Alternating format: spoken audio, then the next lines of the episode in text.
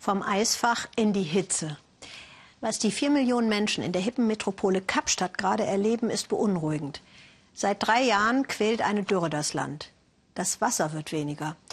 Diese Wassernot von Kapstadt, die ist natürlich ein grundsätzliches Problem, denn die Weltbevölkerung wächst ja, der Wasserkonsum steigt noch mal um ein Vielfaches, aber das Wasser wird ja nicht mehr. Der Alltag der Kapstädter hat sich stark verändert, berichtet uns Heiner Hoffmann. Verkehrte Welt in Kapstadt. Früher gab es beim Friseur ein Wasser oder Kaffee gratis während des Haarschnitts. Heute in Zeiten der Dürre müssen die Kundinnen ihr eigenes Wasser aus dem Supermarkt zum Friseur mitbringen. Nicht zum Trinken, sondern zum Haarewaschen. Colleen kann darüber inzwischen wenigstens lachen. Es ist wirklich ungewöhnlich, aber wir Kapstädter müssen eben damit klarkommen. Wir werden es überleben. Wir sind jetzt Wasserkrieger. Neil stand vor kurzem vor der Wahl. Radikal umdenken oder aufgeben. Denn er hat einen Brief von der Stadt bekommen. Wenn er nicht deutlich Wasser spart, könnte seinem Salon der Hahn abgedreht werden. Ich geriet in Panik. Hier arbeiten 40 Leute, das sind 40 Familien, die ernährt werden müssen. Wir haben immer gedacht, das Wasser geht doch nie aus. Wir sind doch eine Megacity. Die können doch nicht das Wasser abstellen. Aber leider lief es genau darauf hinaus.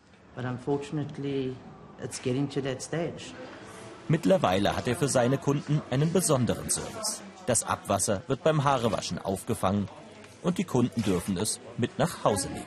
Selbst Abwasser eine wertvolle Ressource. Kapstadt erlebt die schlimmste Dürre in seiner Geschichte. Die Stauseen, inzwischen teils Wüstenlandschaften. Die Stadt musste hart durchgreifen. Nur noch 50 Liter Wasser pro Person und Tag dürfen die Einwohner verbrauchen. Nur so lässt sich verhindern, dass das Wasser komplett ausgeht. Zudem stampft die Stadt gerade zahlreiche Anlagen zur Entsalzung von Meerwasser aus dem Boden. Auf einer dieser Baustellen treffen wir die Krisenmanagerin der Stadt.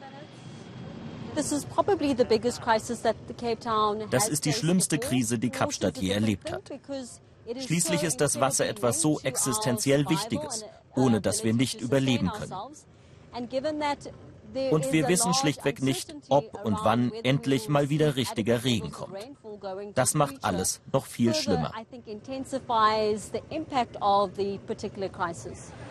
50 Liter Maximum pro Tag. Daran sollten sich auch die Touristen halten. Wie wenig das ist, muss Melody, die Besitzerin eines kleinen Hotels, ihren Gästen momentan immer wieder erklären. Ich zeige Ihnen das mal. 50 Liter sind ungefähr zweieinhalb von diesen Eimern. Mehr sollten Sie pro Tag nicht verbrauchen. Das zeigt Ihnen, wie wenig das ist. Wir haben hier zudem einen Timer, der Ihnen die Duschzeit anzeigt. Sie dürfen nur 90 Sekunden lang duschen, nicht mehr. Versuchen Sie es bitte in noch kürzerer Zeit zu schaffen. Colleen vom Friseursalon will uns zeigen, wie sie zu Hause Wasser spart. Alles folgt einem strengen System. Wir stellen diese Kiste in die Dusche. Wir stellen uns rein, schalten das Wasser an, wir duschen uns und sammeln hier drin das entstandene Abwasser. Das wird dann für die Toilette benutzt. Dann nimmt uns Collins Familie mit zu einer versteckten Wasserstelle in den Hügeln hinter Kapstadt. Das Wasser kommt aus einem der letzten Reservoirs in den Bergen. Doch es ist verseucht, unter anderem mit E. coli-Bakterien. Und trotzdem ist es ein begehrtes Gut. Die Einwohner nutzen es für ihre Pools oder Toilettenspülungen. Die Wasserstellen haben sich in Kapstadt zu einer Art sozialen Treffpunkt entwickelt. Hier gibt es keine Reichen, keine Armen. Wir müssen alle Wasser holen. Hier sind wir alle gleich. Die reichen Kapstädter erleben nun selbst, was für die ärmeren Einwohner schon lange Realität ist. Wasser holen an öffentlichen Quellen. Ich bin froh, dass es jetzt auch die Reichen trifft. Denn vielleicht wacht so die Regierung auf und nimmt sich des Wasserproblems endlich an. Schließlich spüren sie es jetzt am eigenen Leib.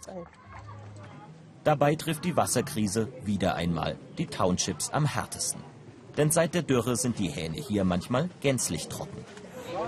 Davon sind die Einwohner auf der anderen Seite der Stadt immerhin noch weit entfernt. Doch auch ihr Lebensstil hat sich grundlegend verändert. Die Wasserkrise hinterlässt tiefe Spuren in einer der modernsten Metropolen Afrikas.